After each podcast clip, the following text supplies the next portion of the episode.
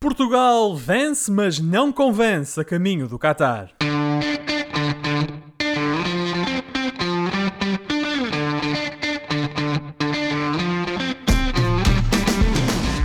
Bem-vindos a mais uma emissão dos Meninos de Ouro, programa para quem gosta de bola e que está disponível todas as terças-feiras no Spotify, Apple Podcasts, Google Podcasts e em todas as outras plataformas onde se pode ouvir e descarregar podcasts.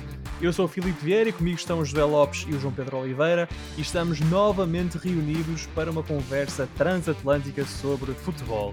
Eu estou nos Estados Unidos, o Oliveira está no Reino Unido e o Josué está em Portugal. Meus amigos, como estão? Boa noite. João Pedro, tu regressaste aos relevados este fim de semana. Conta lá como é que foi. Bom, boa noite. Isso pode não interessar muito ao Interessa-me a mundo mim, João Pedro. do futebol, mas talvez, talvez ao mundo mais local dos meus amigos. Sim, regressei depois de dois anos sem jogar futebol, regressei aos relevados para, eh, como se costuma dizer na nossa terra, eh, encher um buraco, não é? Preencher um buraco de um jogador que faltava, numa equipa de italianos chamada Catenaccio. Oh, E posso-vos dizer que joguei a defesa central do lado esquerdo, porque estou a ficar velho, meus amigos, e mantivemos a chamada clean sheet. portanto, baliza inviolada. Os três pontos foram para o Catenaccio. Foram sim, senhor. Ao que parece, esta equipa está em primeiro lugar Maravilha. naquelas divisões muito inferiores de jogos de amigos. Maravilha. O João Pedro já a encomendar as faixas. E tu, Josué, este fim de semana eh, também regressaste aos relevados ou, ou não? Não, este fim de semana não regressei aos relevados, até porque seria uma perda de tempo. Eh, como vocês sabem, eu, as minhas capacidades para o desporto rei eh, é mais para o lado do documentário do que outra coisa qualquer. Eh, mas pronto, de resto, o fim de semana foi agradável e portanto cá estamos aqui para assinalar o nosso regresso também à Rádio Barcelos e a mais um dos nossos episódios. Por falar na Rádio Barcelos, as boas-vindas a todos os ouvintes e recordar que a partir de hoje estamos no ar todas as terças-feiras às 22 horas na rádio que liga Barcelos ao mundo. Que bonito. Ora, vamos falar eh, na emissão de hoje da seleção e dos jogos com a Irlanda e do Qatar. Vamos também eh, fazer uma análise do fecho do mercado e dar uma espreita dela no fim às eleições eh, no Benfica. Vamos começar então com a seleção nacional e Portugal que derrotou a Irlanda no Algarve por 2-1, numa partida para o grupo A de apuramento para o Mundial de 2022, num jogo marcado pelo bis de Ronaldo e pela consagração de CR7 como o melhor marcador de sempre de seleções com 111 golos. Mas o jogo em que Ronaldo quebrou mais um recorde foi tudo menos memorável. Cristiano Ronaldo falhou um penalti, a Irlanda inaugurou o marcador sob o intervalo e Portugal só conseguiu dar a volta com golos de Ronaldo aos 89 e 96 minutos. Ah, no sábado houve tempo ainda para um amigável com o Qatar e, um- e- e nova vitória cinzenta, desta vez por 3-1. Ah, vamos olhar primeiro para este jogo com a Irlanda, um jogo oficial de apuramento para o Mundial.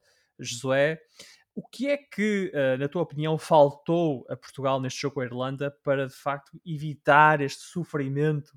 ahm, quando aos 88 minutos Portugal ainda perdia por 1-0 e, e tinha manifestas dificuldades em criar ocasiões e oportunidades de golo.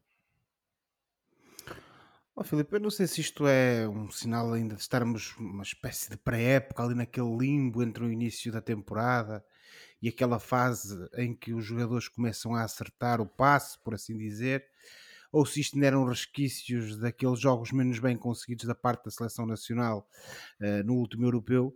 Mas o certo é que vimos uma equipa bastante apática eh, e, sobretudo, acho que vimos uma equipa que pelo menos dava a sensação que entrou em campo achando que o estatuto de, que tinha como clara favorita a partida para vencer o jogo eh, garantiria que isso isso iria acontecer. Eh, e tivemos de facto esse, esse lance eh, marcante que, que- que acabou por, por, eh, por ter bastante influência no, no jogo, que foi aquele penalti falhado por parte do Ronaldo. Nosso capitão também falha, como é óbvio. Só falha quem lá está, não é? Hum, Exatamente, só falha quem lá está. E portanto, mas aconteceu, uma boa defesa por parte do jovem guarda-redes irlandês, Hum, mas aconteceu. E a própria seleção parece que a partir do momento em que isso aconteceu, se já estava um pouco apática, ficou ali um pouco hesitante, algo até se calhar uh, inquieta, uh, porque acabamos por assistir dentro daquilo que são as poucas capacidades da seleção irlandesa a algum ascendente sobre a equipa portuguesa, ou melhor, eles criaram algumas oportunidades de golo e de facto Portugal acabou por ver-se a perder e se calhar até tendo em conta que essas oportunidades que foram criadas pela Irlanda até eh, viu-se a perder de forma não injustificada. Hum. Mas o certo é que eh, na segunda parte, sobretudo, vimos um Portugal que manteve um pouco essas dificuldades, mas foram as, as mudanças que, que, que o engenheiro eh, promoveu e aqui temos que dar, obviamente, por razões que depois mais adiante vieram a, a revelar óbvias, temos que dar a nota para as entradas, quer do João Mário, quer do, do, uh, sim, do sim. Gonçalo Guedes, que acabaram efetivamente por trazer ali alguma. algum. O João Mário, uh, o João Mário, desculpa, o João Mário acho que trouxe clarividência e o Gonçalo Guedes trouxe alguma irreverência. Um... Exatamente, e acabaram por dar ali um abanão na equipa, tentar afastar um pouco aquele marasmo que parecia instalado na seleção nacional. E é certo que acabaram por ser uh, dois lances praticamente tirados a papel químico, dois cruzamentos, dois golos, lá está também praticamente tirados a papel químico do, do, do Ronaldo, mas que mais uma vez mostram, e, e, também pegando um pouco e voltando um pouco àquilo que foi. Um, a conversa que nós tivemos no, no, último, no último programa da temporada passada sobre aquilo que era a importância do Ronaldo, apesar da idade e de todos os outros fatores, a importância dele eh, para a nossa seleção, é que de facto, quando foi necessário aparecer num momento decisivo, ele apareceu, ele é um campeão, todos nós sabemos disso. Yeah. Ele apareceu e deu uma grande ajuda independentemente daquilo do contributo que também, lá está que estávamos a falar há pouco, que, que as substituições deram à, à, à, nossa equipa, de facto eh, ele veio, veio dar uma, um contributo decisivo e permitiu que Portugal conseguisse obter os três pontos. Eh, agora também para concluir, Filipe, só para dar aqui uma nota. Uh, acho que o Fernando Santos, uh, mesmo ainda antes das alterações, tentou pôr o Ronaldo uh, num território diferente daquele em que ele apareceu no europeu. Uh, e eu fiquei com a clara ideia que efetivamente o Ronaldo lá está, é, também tem fruto da idade dele, já não tem pernas para ser um jogador que vem buscar a bola cá atrás, que tenta jogar na ala, que tenta desequilibrar. É, é um jogador que efetivamente para estar ali a, a deambular eh, junto da grande área e tentar fazer ali uh, combinações e aproveitar oportunidades uhum. e, e, tentar tirar aqueles coelhos da cartola.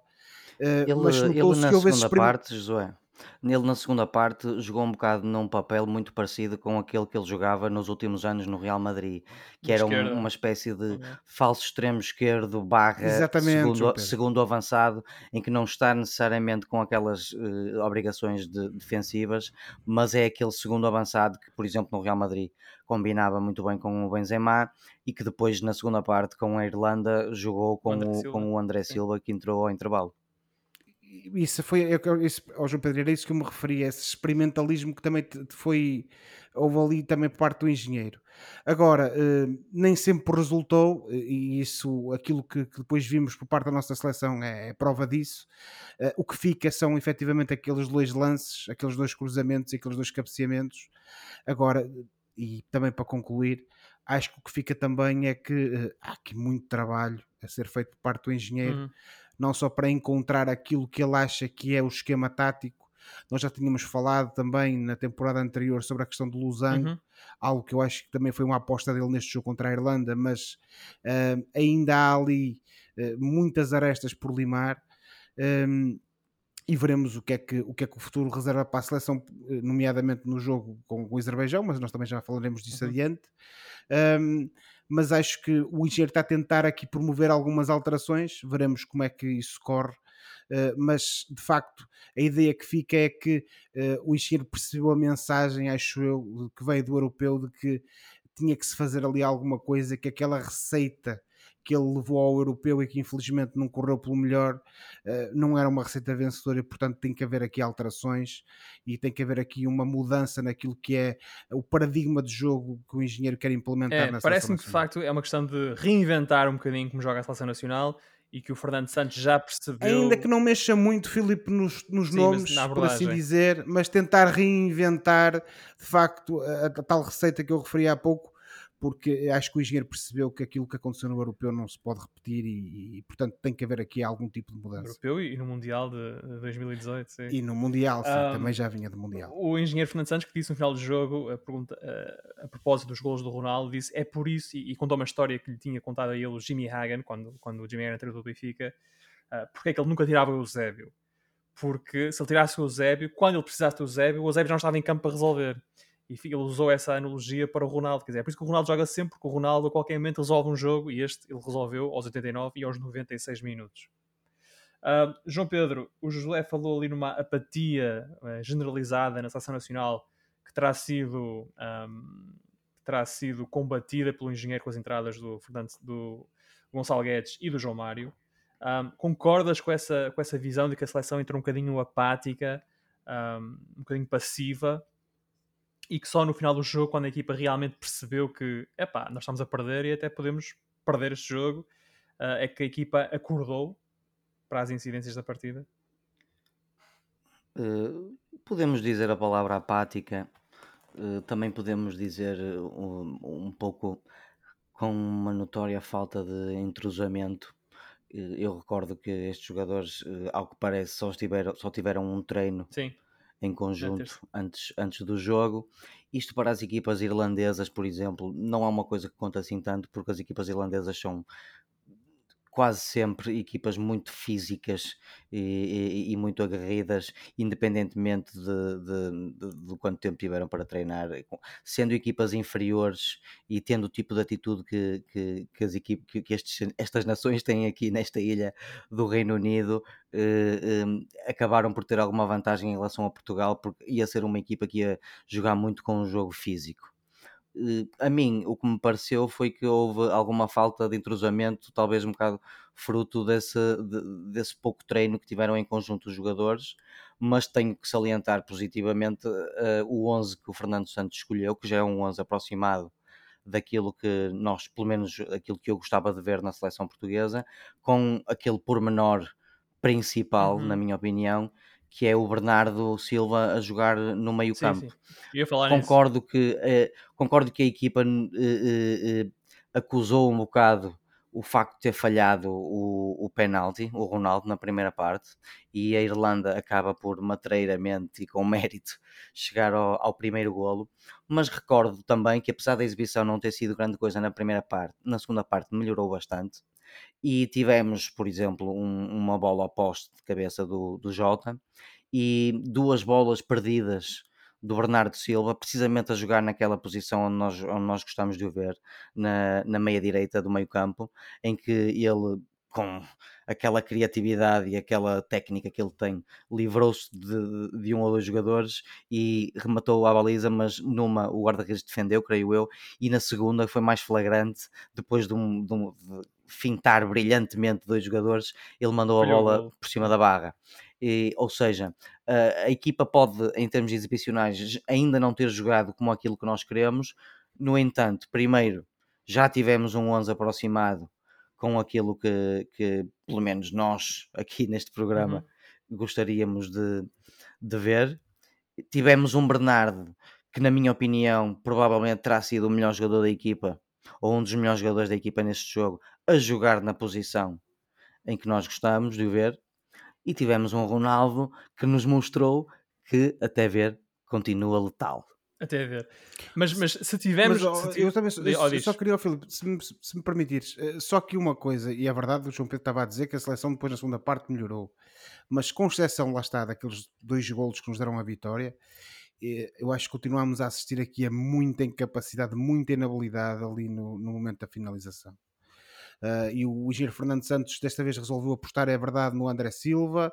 Nós já, por mais que uma vez, uh, uh, no fundo, defendemos essa opção, mas essa parte eu acho que já tem que ser muito trabalhada, porque a nossa seleção faz tudo bem, mas quando chega a altura de marcar o gol continuamos a ter muitos é problemas. É o que eu estou a dizer é, parece-me a mim que a ideia deve ser continuar a insistir, no entanto, nesta tática e neste tipo de jogadores, nestas posições, porque se não correu bem contra a Irlanda e contra o Qatar, estamos a falar de um jogo completamente diferente, sim, com, sim, sim, com sim. um 11 completamente diferente, mas se não correu, correu assim tão bem contra a Irlanda, mas não nos esqueçamos, ganhámos esse jogo. Eh, Eu acredito que insistindo nesta forma de, de, de dispor os jogadores, as coisas podem melhorar. Mas quando falas desta forma, Incluindo, incluindo até, incluindo até o, a questão do André Silva entrar mais cedo em campo, mas deixa-me fazer essa pergunta. por exemplo. Portugal na primeira parte joga num 4-3-3 com o Bernardo à direita, o Bruno à esquerda, o Palhinha a, a meio defensivo, Rafa e Jota na frente com o Ronaldo, e depois para o intervalo o engenheiro tira o Rafa, mete o André Silva e depois tem o Ronaldo naquele papel híbrido de falso extremo esquerdo avançado. De falso extremo Quando esquerdo. falas na, na nova formulação, estás a falar da primeira, com o Ronaldo no meio e o Rafa e o Jota nas alas, ou estás a falar da segunda, com o André Silva no meio e o Ronaldo a jogar naquele falso extremo esquerdo? Olha, estou a falar das duas, Filipe. Aham. Uh, parece-me que tanto a primeira para um 11 inicial parece-me das mais válidas, tendo em conta os jogadores que temos, como a segunda pelas mesmas razões também, porque o André Silva é um jogador que tem que jogar mais minutos, na minha opinião, por exemplo. Mas tem de ser um titular, essa é a bocado- minha um pergunta. bocado- Ele tem de ser titular o André Silva, deveria jogar com o Eu Ronaldo. acho que ainda, ainda não há condições do, do André Silva jogar a titular com o Ronaldo, porque o Ronaldo pode fazer este papel híbrido, mas eu não acredito que o possa fazer em todos os jogos. Acredito que num, que num jogo muito importante de Europeu ou Mundial contra um clube forte, se estivermos a perder, acredito que possamos a- adotar isso, André Silva na frente e Ronaldo a falso extremo. E, por exemplo, agora contra a Irlanda também o fizemos, porque a Irlanda, para todos os efeitos, não é uma das seleções mais poderosas do mundo, nem, nem, nem pouco mais ou menos. Mas acho que tem que ser um, um critério. Lá está, tem que ser uma forma de, de jogar usada com critério. Hum. Eh, não creio que seja que, que possa ser a forma primária de jogar ainda. O Ronaldo continua letal e, portanto, na minha opinião, o Ronaldo deve começar a ponta de lança. Para mim, o mais, o mais importante é a forma de usar os médios. E nós temos falando muito, falado muito isso. O mais importante aqui é pôr os médios certos nos sítios certos. Eh, eh, essa outra questão é um bocado paralela, também importante, mas, eh, mas pertinente, concordo contigo, que podemos pensar nas duas formas de jogar, mas de facto parece-me que a primária continua a ser com o Ronaldo a jogar na frente, que é para aproveitar ainda os índices de, de- E, e dois jogadores mais Le- rápidos na- nas a alas. palavra letalidade Sim, sim, sim, existe, sim. Sim, sim, letalidade. letalidade, exatamente. Existe, Claro. pronto, os índices de letalidade. Oliveira, Isto o- foi o nosso momento Porto Oliveira, Editora, não é? Isto foi o nosso momento. se- sendo um, tu um poeta de um calibre acima da média, pá, a partir do momento que tu dizes esta palavra, ela passa a existir. Não, Josué, o poeta és tu, eu sou filha de um professor. Sim, senhor. Mas, mas eh, por falar em médios, e é no meio campo que está o segredo, há um médio que continua a não encantar quando veste a camisola da Seleção Nacional, e esse médio é Bruno Fernandes. Ah, nós falámos muito sobre Bruno Fernandes ah, durante o Europeu, as dificuldades que ele tem para se impor na equipa, e ah, alertamos talvez na altura tinha a ver um bocado com a presença do Ronaldo. Ora, eles até vão ser agora colegas de equipa no Manchester. Um, e, e, e, e porque estamos a falar em Manchester, até posso começar contigo, João Pedro. Um, tu achas que uh, para a seleção nacional vai ser, vai ser um benefício que o Ronaldo e o Bruno Fernandes joguem no mesmo clube porque vão poder desenvolver rotinas que depois o engenheiro pode aproveitar? Ou achas que existe um risco, e eu acho que é, é aqui que o Josué, e quando formos a ele pode falar sobre isto, acho que é mais aqui que ele está, que o Bruno Fernandes se vai, um, não digamos eclipsar, mas que vamos perder um bocadinho deste Bruno Fernandes um, determinante no Manchester, porque está lá o ídolo dele, que é o Cristiano Ronaldo. Parece-me a mim, e mais uma vez, estamos aqui todos a especular porque gostamos muito de futebol, mas eu olho para hum, o cenário à minha frente e quero acreditar ou acredito que isto só vai beneficiar não só o Bernardo Silva, Bruno Fernandes. desculpa, perdão, não só o Bruno Fernandes, como o- hum, a, seleção portuguesa. Porquê? Porque o Bruno Fernandes é um jogador que na sua equipa nacional eh, tem esse contacto com ela, com ela, com a equipa, todos os dias. Eh, A seleção eh, acontece em períodos esporádicos durante o ano. O Bruno Fernandes já é um jogador muito bem cimentado no, no Manchester United, já é um dos capitães não oficiais, pela forma de estar dele, pela forma com que ele uh, interage e comunica com os colegas, pela forma como granjeou Sim. o respeito. Eu acho que não é exagero dizer colegas. que é o jogador mais determinante, é o melhor jogador desta equipa. Acho que não é um exagero dizer isso. Oh, oh, João Pedro, permite-me interromper-te. A questão aqui não é essa. A questão é precisamente saber se o, Ronaldo vai encaixar uh, no jogo do Manchester ou se o jogo do Manchester vai encaixar no Ronaldo. A minha, uh, vamos dizer, teoria é de que o, o, o Ronaldo vai encaixar no jogo do Manchester. Porquê? Porque o Manchester United já é uma equipa que joga não só uh, com o poder de fogo dos seus bons médios e alas, como joga também muito para um ponta de lança. E o ano passado foi uma equipa que reaprendeu muito depois da saída do Zlatan Ibrahimovic. O ano passado reaprenderam muito a componente de jogar para um ponta de lança também quando fosse preciso, neste caso na pessoa do, do Edison Cavani. Ora, o Ronaldo chega para a posição de ponta de lança, tal como o Cavani, e é um jogador hoje em dia também com os movimentos próprios de um ponta de lança. E portanto, aquilo que eu acredito, mais uma vez estamos a especular, posso estar redondamente enganado e o Ronaldo ser um autêntico fracasso no Manchester, não sei, mas aquilo que eu acho, que acredito, é que vai ser o Ronaldo a encaixar-se nesse estilo de jogo que já existe, que já tem uma componente que tenta jogar para um ponta de lança. Mas para concluir, eu acredito que o Ronaldo vai encaixar no sistema do Manchester. E isto vai beneficiar o Bruno Fernandes, que já é um jogador confiante no Manchester United e que não tem razões para deixar de estar confiante, porque eu acredito que o Manchester United não vai mudar uh, radicalmente a sua forma de jogar por causa do Ronaldo, primeiro pela idade dele, mas sobretudo porque não precisa. Hum. Isto é, estás de acordo com esta ideia? Achas que a, con, a, a convivência Ronaldo-Bruno Fernandes em Manchester vai trazer benefícios para a seleção nacional? Eu quanto à questão do, e pegando agora nas últimas palavras de Oliveira, Filipe, e já ainda a tua questão, eu só acho que há uma parte do teu raciocínio com a qual não concordo. Em que tu, pelo menos, é, pelo menos foi aquilo que eu entendi, tu equiparas a chegada do Ronaldo com uma chegada uh, de mais um ponta de lança. O Ronaldo não é mais um ponta de lança. Não, não, não. Pronto, então foi eu que percebi não. mal, mas tu estavas não, a falar não. do Cavani, estavas a falar deste jogador, daquele jogador. Não. Hum. O Ronaldo é, para todos os efeitos. Eh, o Ronaldo, para, sim, senhor. É, é, é, é todos, para todos os efeitos e é par do Messi e continua a ser uh, visto como um dos melhores jogadores do mundo. E quando esses jogadores desse calibre chegam a um plantel, uh, lá está, como eu referi há pouco, é preciso perceber o que é que vai acontecer. E eu tenho sérias dúvidas que tu possas eh, encarar a chegada do Ronaldo a Manchester como sendo mais um jogador que vem para ajudar a equipa e por muito valor acrescentado que traga. Mas não foi nesse sentido que eu falei. Eu, okay. eu, não considero o Ronaldo mais um jogador. Pronto, o Ronaldo é um dos melhores jogadores de todos os tempos. Sim, a questão é não... a forma como o Ronaldo joga hoje em dia e principalmente no Manchester, onde não precisa de descer, o Ronaldo está ali para preencher uma posição também muito necessária por via de, do, do Cavani ser um jogador propenso a lesões no Manchester United, que é aquela posição de finalizar. E, meus amigos, o, o, o, Ronaldo hoje é um dos melhores, se não o melhor finalizador do mundo. João Pedro, a questão aqui é. E isso tem muito valor, ele não é mais certo. um de todo. Ninguém está a dizer o contrário. A minha questão Mas já não é aquele jogador que vai pegar no jogo. Ninguém está à espera que ele faça isso. Pois não sabemos. A questão vai, a meu ver, a questão passa por aí. A questão passa não vai ser, perceber... não, não tem como Pronto, por ser. João Pedro, a questão do Philip e, e que me parece todo o transfer para a seleção. Exatamente é. Eh, nós na seleção e era isso que nós estávamos a falar, porque o Manchester aqui é, é uma, uma, uma questão de segundo uma plano. Uma nota de rodapé.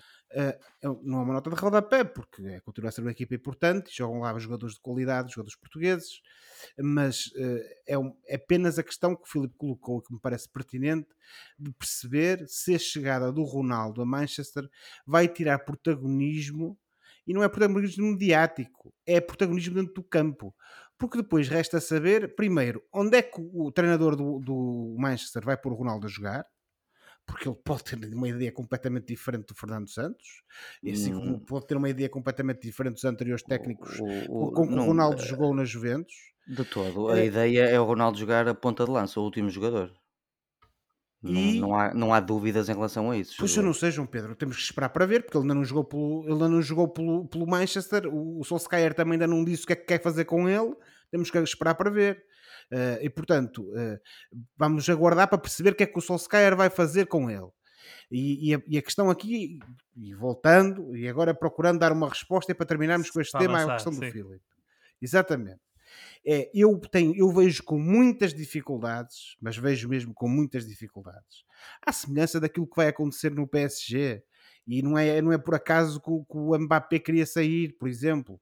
Eh, o, Neymar é uma questão diferente porque já gosta do Messi, já se, já se conheciam do tempo do Barcelona, são amigos e, sempre se entenderam bem em campo. Mas eh, no caso do Ronaldo, ele vai chegar a Manchester, ele chega a Manchester como o regresso do, do Messias, por assim dizer, o filho pródigo volta à casa, e eh, eu vejo com muita dificuldade que tu possas ver o Ronaldo como alguém que chega ali e que se vai encaixar, seja a ponta de lança, seja a falso eh, eh, eh, eh, ala esquerdo. Ele, a equipa, vai necessariamente, eu não tenho grandes dúvidas quanto a isso, vai- vai necessariamente olhar sempre para o Ronaldo como uma força motriz da- de- do, do futebol de- eh, do Manchester.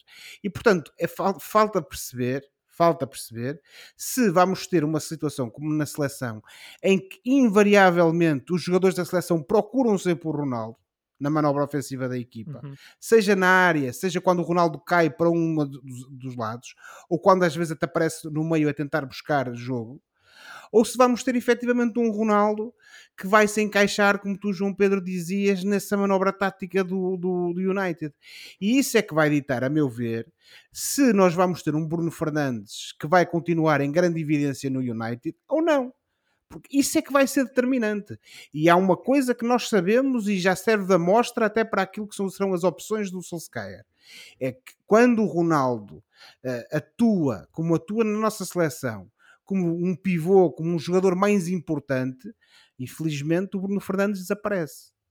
E veremos o que é que vai acontecer no United. Agora, tudo o que tu disseste, João Pedro, é válido, mas é, mais uma vez, e pegando nas palavras que tu muitas vezes usas, por domínio da especulação.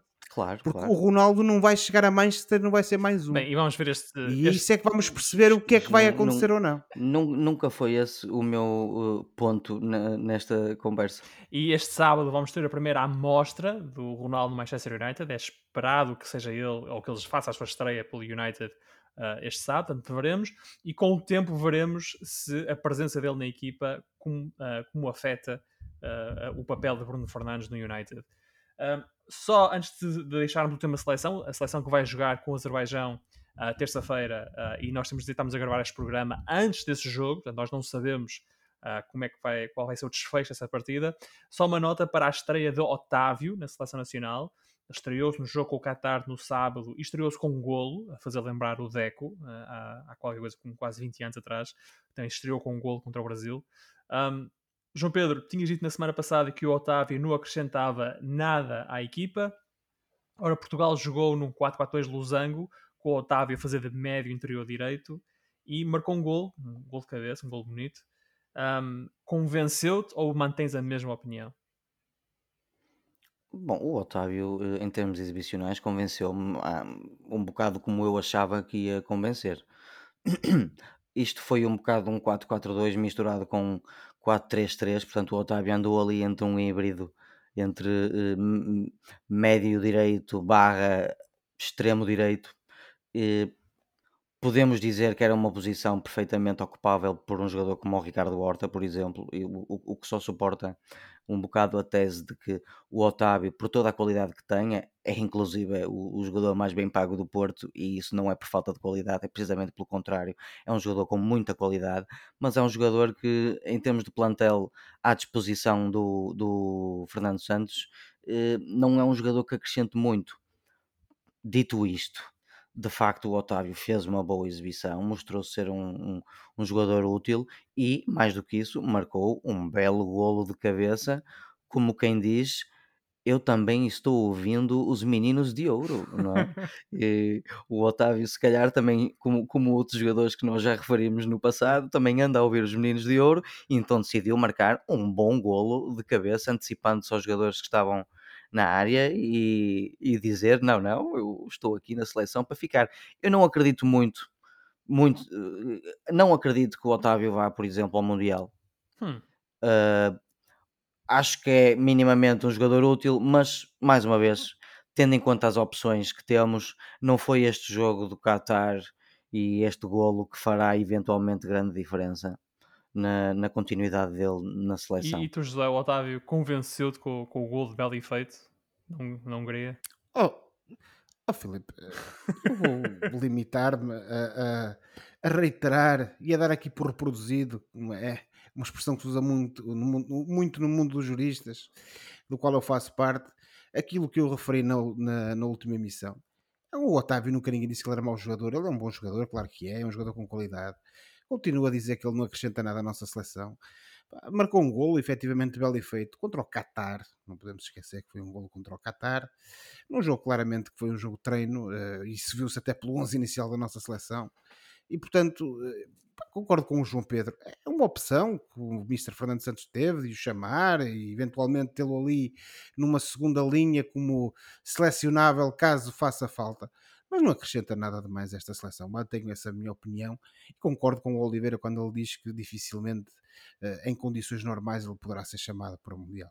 Veremos então o que é que Portugal faz no jogo em Baku com o Azerbaijão. Neste momento, no momento da nossa gravação, uh, a classificação do grupo A tem a Sérvia e Portugal na frente com 10 pontos, depois o Luxemburgo tem 6 pontos, a República da Irlanda tem 1 ponto e o Azerbaijão também tem 1 ponto e a próxima jornada que se disputa, lá está, terça-feira, e portanto muitos dos nossos ouvintes, se calhar, à hora, de, à hora que este programa, a hora que estiverem a ouvir este programa, já sabem estes resultados, mas neste momento nós não sabemos.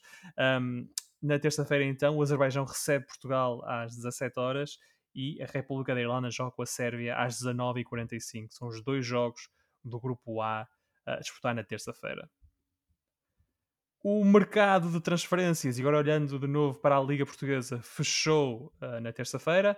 Ora, vamos ver o que mudou nos planteios dos quatro principais clubes da nossa liga e depois e, e ver também quem se mexeu melhor no mercado. E comecemos com o Sporting, que trouxe o jogador mais, uh, o nome mais sonante para Portugal. Trata-se de Pablo Sarabia, um jogador emprestado pelo PSG, uh, que chega ao Sporting sem opção de compra, para, o, para, esta, para jogar esta época uh, em Alvalade. Uh, de saída, Nuno Mendes, emprestado também ao PSG. O Sporting recebe 7 milhões de euros no imediato e se o PSG acionar a cláusula são mais 40. Uh, e o Sporting também arrumou a casa com os empréstimos de Plata, Dumbiá, Sporá, Joelson Fernandes e a rescisão com Mateus Oliveira.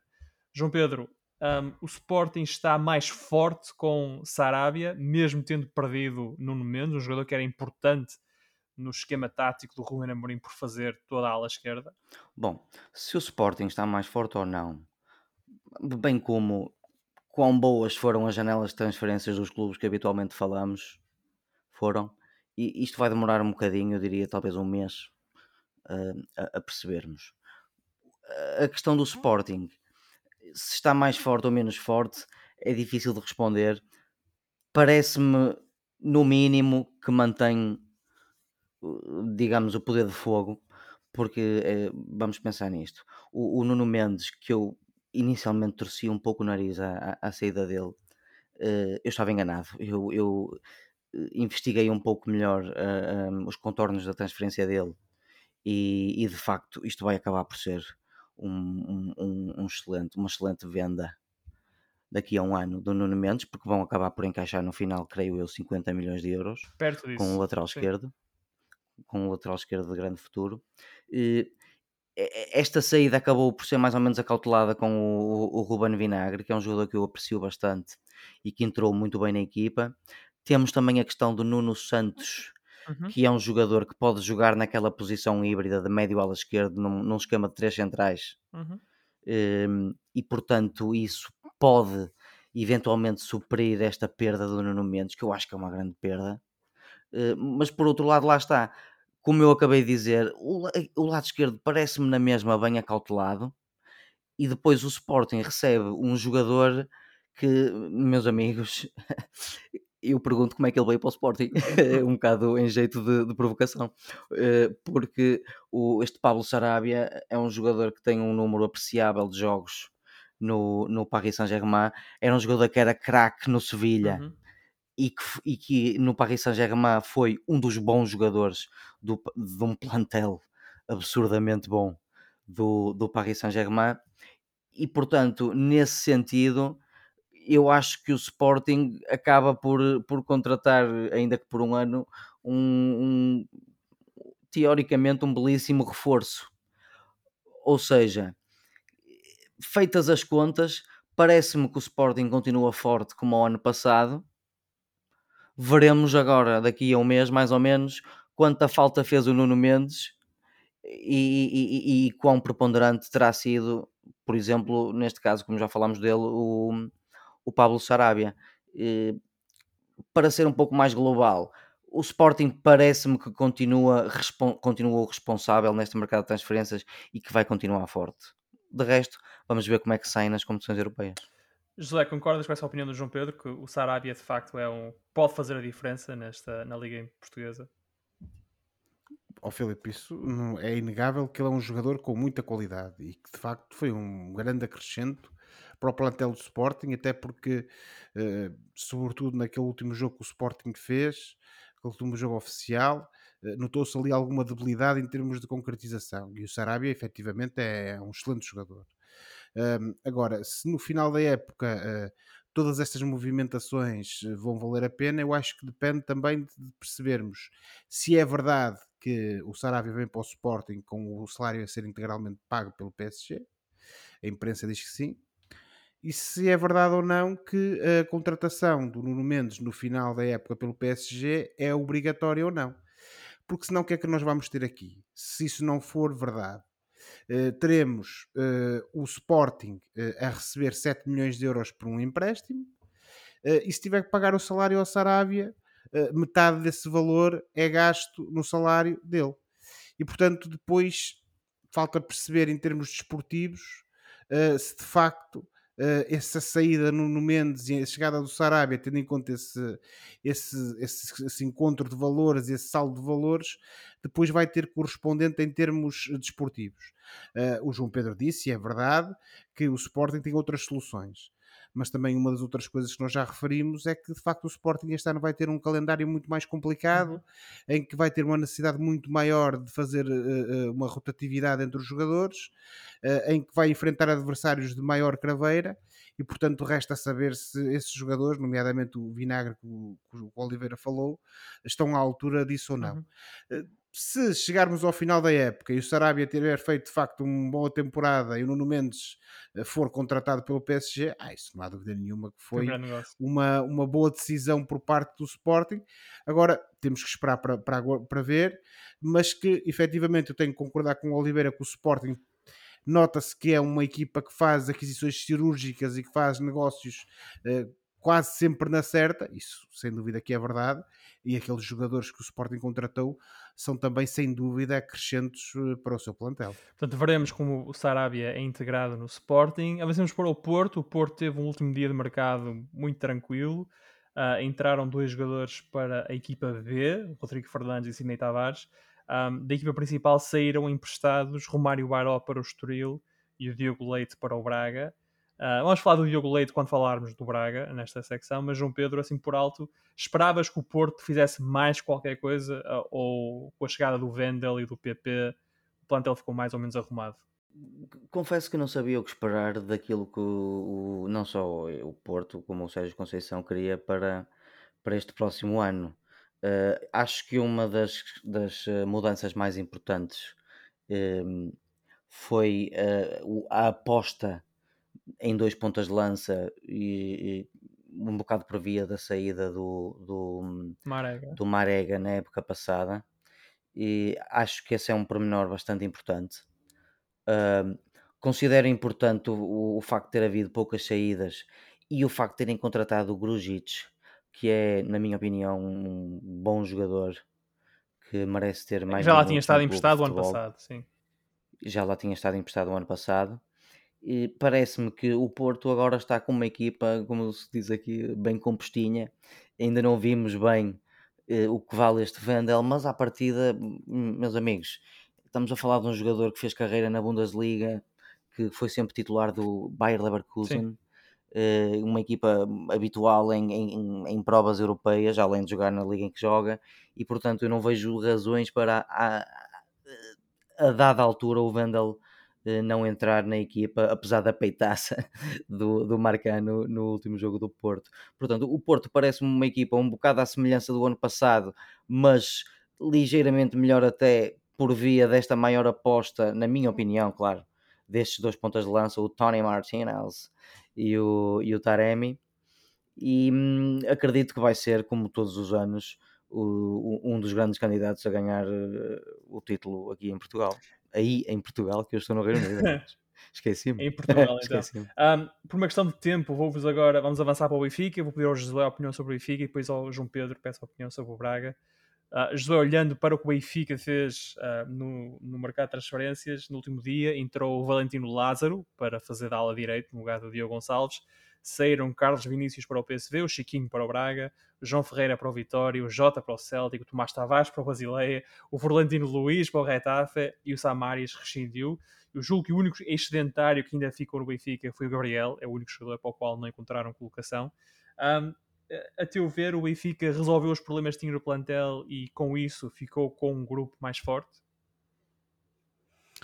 Oh, Filipe, acho que as contratações que o Benfica fez uh, acrescentaram qualidade ao plantel e sobretudo aquilo que é a abordagem que o Jorge Jesus pretende fazer a esta época. A chegada do, do Lázaro efetivamente vem uh, oferecer mais uma alternativa ao Jorge Jesus para aquilo que tem sido essa abordagem da parte dele. Uh, e no restante, o Benfica uh, também já falámos na, em emissões passadas da chegada do, do Yaramchuk, também acho que é um jogador com muita qualidade uhum. que chega ao Benfica. Uh, tenho muita pena o Vinícius nunca ter sido aposta do Jorge Jesus, acho que ele é um jogador com muita qualidade. Uh, o negócio que o Benfica fez com o PSV parece-me um bom negócio para a realidade atual do mercado, mas é como te digo, tenho muita pena que ele não tenha uma oportunidade para, para tentar brilhar no Benfica, como o fez uh, ainda na época do. começou com, com o Bruno Lage. Um, o resto foi colocar jogadores. Acho que o Chiquinho é um jogador de qualidade, pode no futuro vir a dar alguma coisa ao Benfica, mas tinha, estava completamente tapado. Uhum. Mesmo se dirá também do, do Jota. Uh, o, o, Tomás Tavares e o João Ferreira são jogadores mais jovens, o Florentino também. Uh, o Samaris é, é, é, claramente aquilo que também nós falamos relativamente à questão de reduzir a pauta salarial. É um jogador que também já tinha alguma idade, tinha um salário elevado uhum. e uh, provavelmente também já não entrava nas contas de Jorge Jesus e, portanto, o Benfica procurou uma solução de, de, de compromisso com ele para resolver isto. Dito isto, e, e também pelo que temos visto no, nos últimos jogos do Benfica, acho que temos um Benfica mais forte, a rentabilizar também mais aquilo que foram as contratações da época passada e uh, feitas as contas no final deste defeso, acho que se o Benfica continuar a progredir e, e a melhorar como parece uh, que, que, que, tem, que, tem, vindo a fazer e fica essa sensação nos jogos que fez até agora, uh, teremos aqui um plantel do Benfica preparado para uh, abordar a época com soluções, com alternativas e, uh, e sobretudo com muita competitividade para tentar uh, conquistar troféus. Um, um, plantel que pode acreditar. Acreditar, como diz Jorge Jesus, exatamente, Oliveira. Um, isso é o Benfica, em termos então no Braga, o Braga foi pescar a Benfica e a Porto, entradas do Diogo Leite e do Chiquinho emprestados, inscreveu também o Rolando e o Duarte Teixeira, que não encontraram colocação, saiu o Rui Fonte, uh, rescindiu, foi, para, foi jogar para o Estoril. Um, João Pedro, gostaste destas movimentações do Braga no último dia, do Chiquinho, do Diogo Leite? Um, acho que o Diogo Leite é aquele central, tu tens dito que o Braga precisava mesmo de um bom central, achas que é o Diogo Leite? Bom, uh, que esperar, que espero, uh, espero. Uh, o Diogo Leite é um jogador que vem de uma boa escola do futebol português para todos os efeitos. É jovem, tem 23 anos, tem 1,92m. Uh, Alto, que é uma coisa que eu considero, considero muito importante no central, e não sou só eu, não sou nenhum, nenhum gênio. Uh, é um jogador bom tecnicamente, poderá ser o, o central que o Braga anda a precisar há cerca de 8, 9, 10 anos? Não sei. E eu acredito que, que tem condições para isso. Apesar de tudo, eh, eu, os jogos que vi dele no Porto, gostei. Achei que ele jogou bem nesses, nesses poucos jogos que eu ainda ouvi fazer. Ele fez cerca de 19, talvez, o ano passado, hum. pela, pela, para a Primeira Liga. Pareceu-me um bom jogador agarro-me uh, à boa técnica dele e à juventude e à altura dele e ao facto de que quero mesmo, quero mesmo um bom central no Braga. Acho que esta última parte da, da janela de transferências acabou por ser um bocado positiva para o Braga. O, o Chiquinho é um bocado o tipo de jogador que o Braga também precisava para o meio campo, dada principalmente a perda do Fran Sérgio para o, para o Bordeus. E, e portanto, não tendo sido perfeita, especialmente com o que aconteceu com o Tiago Gaio, acabou por ser uma, uma, uma, uma janela de transferências minimamente aceitável. Não adorei, mas enfim. Queres dizer o Ricardo foi, Gaio ou o Tiago Gaio? Foi minimamente. Desculpa? Estavas a referir ao Tiago Gaio ou ao Ricardo Gaio? Estavas a referir à saída do Ricardo Gaio ou à contratação do Tiago Gaio? Estava-me a referir à contratação do Tiago Gaio, que verificou-se no, no, nos poucos jogos da pré-época hum. que não estava à altura nível, e, portanto, teve que não estava ao nível e, portanto, teve que ser emprestado ao Aroca. Isso foi claramente um, uma coisa que não correu bem. E, eu diria foi a parte menos positiva desta janela de transferências do Braga. Ora, na próxima jornada, que é já arranca já este fim de semana, veremos como estes jogadores se começam a movimentar nas suas novas um, equipas. E vamos então avançar para uh, o último tema do programa, que uh, são as eleições uh, no Benfica. As eleições estão marcadas para 9 de outubro. O Clube da Luz vai a votos mais cedo, após a demissão de Luís Filipe Vieira, na sequência da sua detenção no âmbito da Operação Cartão Vermelho. Ora, João Noronha Lopes, candidato derrotado por Luís Filipe Vieira nas últimas eleições, já criticou a data escolhida para a realização das eleições e escrevendo nas redes sociais que a pior face do vieirismo continua bem presente na atual direção e neste presidente da mesa da Assembleia Geral. Rui Costa deverá anunciar a sua candidatura com uma lista praticamente igual à atual, ou seja, a lista que foi a votos com Luís Filipe Vieira há um ano atrás. E Rui Costa pode até ir sozinho a votos, uma vez que a oposição pondera abster-se em protesto contra a forma como o processo eleitoral está a ser conduzido. José, um, enquanto benfiquista, vou dar a palavra primeiro. Uh, pouco depois de assumir o poder, o Rui Costa prometeu que convocaria eleições e assim o fez oposição critica agora a forma como o processo está a ser conduzido. Portanto, tem algum sentido o facto da oposição dizer que um mês, mais coisa, menos coisa, é pouco tempo uh, para se movimentar e para se apresentar a eleições?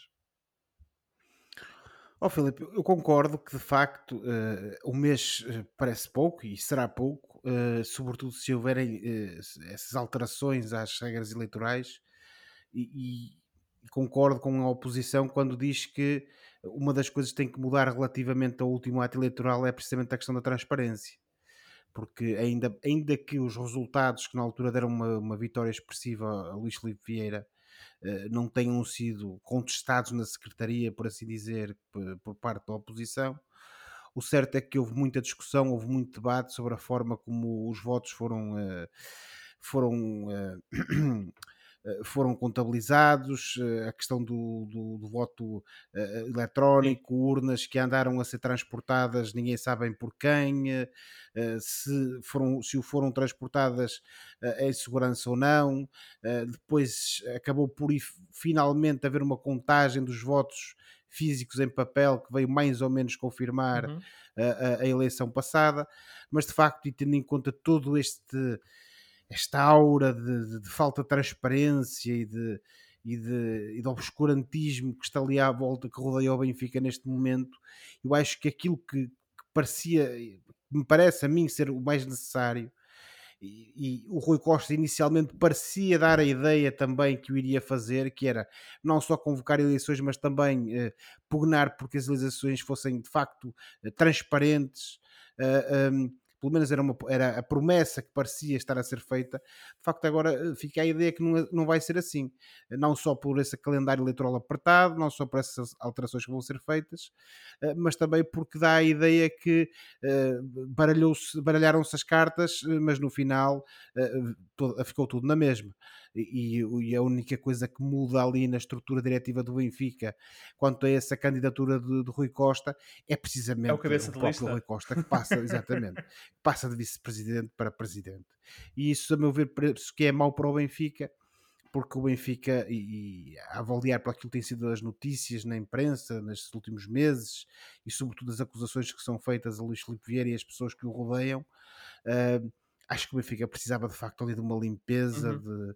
de, de, de, uma alteração, de uma mudança, e isso não vai acontecer. Agora, há uma coisa que eu também acho que a, que a oposição faz mal, que é não se apresentar a eleições. Porque independentemente de tudo o resto, e de todas estas questões que, que acabamos de falar, o simples facto de no boletim de voto não existir uma alternativa uhum. acaba por ser, a meu ver, também eu não queria usar a palavra traição, mas uh, pelo menos não dar a possibilidade a muitos sócios do Benfica que querem uma mudança, e isso também se viu nas últimas eleições, em que houve um, um voto uh, significativo uh, na lista da oposição, a Luís Filipe Vieira, mais 30%, o que é significativo. E lá está, muito aconteceu também desde aí. Uhum. E, esse, e, o facto de a oposição não se apresentar a eleições vai tirar essa oportunidade aos sócios do Benfica de dizerem, independentemente de tudo aquilo que possa acontecer, a dizerem não, eu quero que haja uma mudança no meu clube e, portanto, vou votar nesta lista alternativa à do atual presidente Rui Costa. Se a oposição não se apresentar às eleições, e podem dizer que é por isto, por aquilo, e até podem ter toda a razão, acho no fundo que estão a atrair esses sócios do Benfica e estão a contribuir para que o Benfica se mantenha, infelizmente, no rumo que, que, que, está e que existe essa continuidade de uh, uma direção com figuras pouco recomendáveis na minha ótica e que de facto uh, não contribuem em nada para que o Benfica seja aquilo que sempre foi que salvo algumas, alguns raros episódios ali na década de 90, que é um clube de, de, gente séria e de pessoas que gostam de futebol e que estão ali é para, para que o Benfica seja cada vez maior e que, o, uh, que ganhe cada vez mais títulos. Olha, eu, eh, estando um bocado de fora, diria que depois de tanta e justificada contestação, não haver agora um, uma candidatura uh, de oposição parece-me a mim uh, um sketch de Monty Python. Vocês lembram-se do John Cleese e do Terry Gilliam? Sim, sim. Isto parece-me um, isto parece um sketch de Monty Python. Uh, tanta contestação justificada com esta situação do Benfica. E agora absterem-se de, de, de, concorrer em, em forma de protesto quando podem de facto fazer a diferença enfim, não encontro palavras para justificar isso. Bem, efetivamente o que a oposição diz é que um, o processo está inquinado a favor da atual direção do Rui Costa. Sim, mas, ó, Filipe, então por essa ordem Noronha, de ideias, dizer... o, Noronha, Lopes levanta uma questão que é um, o ato eleitoral ter sido, e, e estou a citar, Uh, um, ato, um, ato, eleitoral não se planeia com taticismos delineados ao sabor de resultados esportivos e a democracia não se cumpre porque alguém respeitou uns prazos sem respeitar mais nada. Uh, portanto, claramente aqui a dizer que uh, não tivesse o Benfica entrar na Liga dos Campeões, não fossem os resultados bons nesta altura, se calhar a, a direção não convocaria eleições para esta altura. Pois, ó oh, Filipe, isso quer dizer, mas ele há um par de meses estava a exigir a marcação de eleições. Pois. Ele achava que as eleições iam ser marcadas para quando? Para a altura do Natal? Para a interrupção dos campeonatos? Quer dizer, as coisas não são assim. Já era um dado adquirido que as eleições iam ser quando o mercado fechasse. Por uma razão muito simples e que nós também uh, até falámos em off, que é o, o, Benfica não podia entrar, o Benfica Clube e a própria SAD, não podiam entrar num registro de, de administração diária porque isso não lhes iria permitir fazerem contratações mercado, e compromissos sim, sim, sim. para o futuro. E portanto, quer dizer, não podem vir agora dizer, ai não, mas afinal, eleições agora, então iam ser quando? Queriam que fossem quando? Isso a mim não é, não é argumento. Podem dizer, podem criticar com toda a razão do mundo a maneira como o ato eleitoral está a ser preparado e vai ser levado a cabo. Agora, há uma coisa que a mim é um sinal de enorme cobardia que é não se apresentarem eleições. Uhum. Quer dizer, até nos tempos da ditadura salazarista havia sempre alguém né, que, que, que se apresentava a eleições. Eh, temos o caso do jornal Humberto Delgado, o caso do, do, do general Norton de Matos, ainda numa, numa situação anterior, quer dizer, e, e, no caso deles com risco até para a própria vida. Uhum. E sabiam que iam perder à partida, mas no entanto as pessoas apresentavam-se eleições. Quer dizer, e estamos a falar aqui de uma situação que não tem paralelo, como é óbvio, com a situação do Benfica. Mas pá, depois de tanta coisa, de tanta água e de, de tanta. passou por debaixo da ponte e de tanta coisa que se disse e que se escreveu e agora não aparecem eleições, não, isso aí eu não posso aceitar e acho que é um tremendo ato de cobardia e é uma, e é uma desilusão enorme para os sócios do Benfica que querem que alguma coisa mude no clube. Hum. Veremos o que acontece a 9 de outubro, data das eleições do Benfica. Ora, agora está na hora do Fora de Jogo, o momento do programa em que olhamos para o que se passa fora das quatro linhas e oferecemos recomendações ou sugestões aos nossos ouvintes. João Pedro, o que é que tens para nós? Bom, eu que considero que a maior parte das séries baseadas em filmes são fraquíssimas, decidi escolher uma exceção à regra. Portanto, a série que eu escolhi desta vez neste nosso segmento do programa, meus amigos, chama-se What We Do in the Shadows, baseada no filme What We Do in the Shadows, Muito engraçado. criado pelos, sim senhor, criado pelos neozelandeses Jermaine Clements e Taika Waititi. Portanto, esta série é sobre vampiros, meus amigos. Vampiros que têm centenas de anos e que estão numa situação de ter de lidar com as tarefas e a vida mundana da contemporaneidade. Eh, questões como conflitos de colegas de casa, porque são vampiros que vivem com vampiros, uhum. Eh, questões como poder entrar em discotecas. Eh, enfim, como pagar a renda, estamos a falar de coisas parvas e estapafúrdias que aconteceriam se o mundo tivesse vampiros, mas num contexto de comédia. Eu gosto muito de, de Jermaine Clement e de Taika Waititi, são dois excelentes comediantes e criadores de comédia que estão há muitos anos na comédia e recomendo vivamente a terceira temporada, não só a terceira temporada que começou agora, mas, mas a série toda até agora, uh, What We Do in the Shadows, que está a passar no FX. FX. Ora, uh, Josué, e tu, o que é que trazes para nós? Ora, Filipe, agora num tom um pouco mais uh, sóbrio e infelizmente mais sombrio, uh, estreou no, no, passado dia 1 na Netflix uh, uma, uma série documental, uma minissérie documental de 5 episódios, chamada Ponto de Viragem, o 11 de Setembro e a Guerra contra o Terrorismo.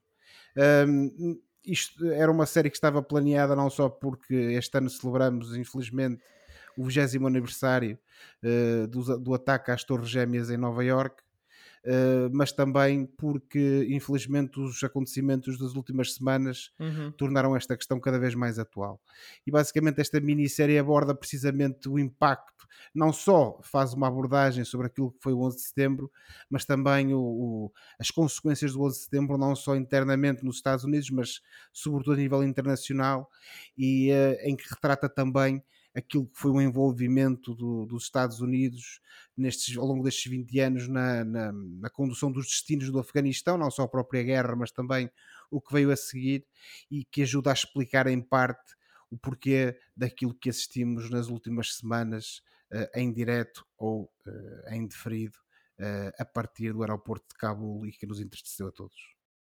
Ora, um, como vocês sabem, alguns dos nossos ouvintes também já sabem, uh, eu tenho um, o meu filho fez 5 semanas esta semana e passo muitas noites acordado com ele uh, e nós aproveitamos esse tempo para vermos filmes e séries. Ora, um dos filmes que nós vimos esta semana uh, chama-se Chrome, é de 2018, de Mark Razzo.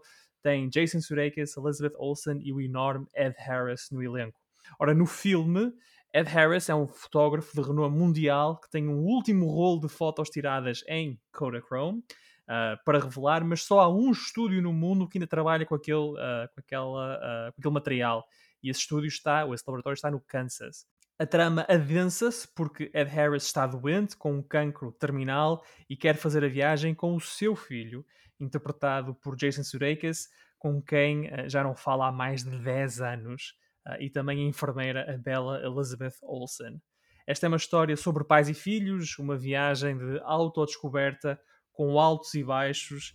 É algo previsível, mas ainda assim vale a pena uh, para ver. Uh, eu e o meu filho gostamos bastante. Ficamos por aqui. Uh, para a próxima semana cá estaremos para mais uma conversa sobre futebol e outras coisas. Não se esqueçam que podem subscrever o canal dos Meninos de Ouro, disponível em todas as plataformas onde se pode ouvir ou descarregar podcasts, para serem notificados de cada vez que publicarmos uma nova emissão. Podem entrar ainda em contato connosco enviando um e-mail para os meninos de ouro podcast.gmail.com. Boa semana e bons jogos! Tchau. Tchau, boa semana. Tchau, amigos. Portem-se bem. Ou não.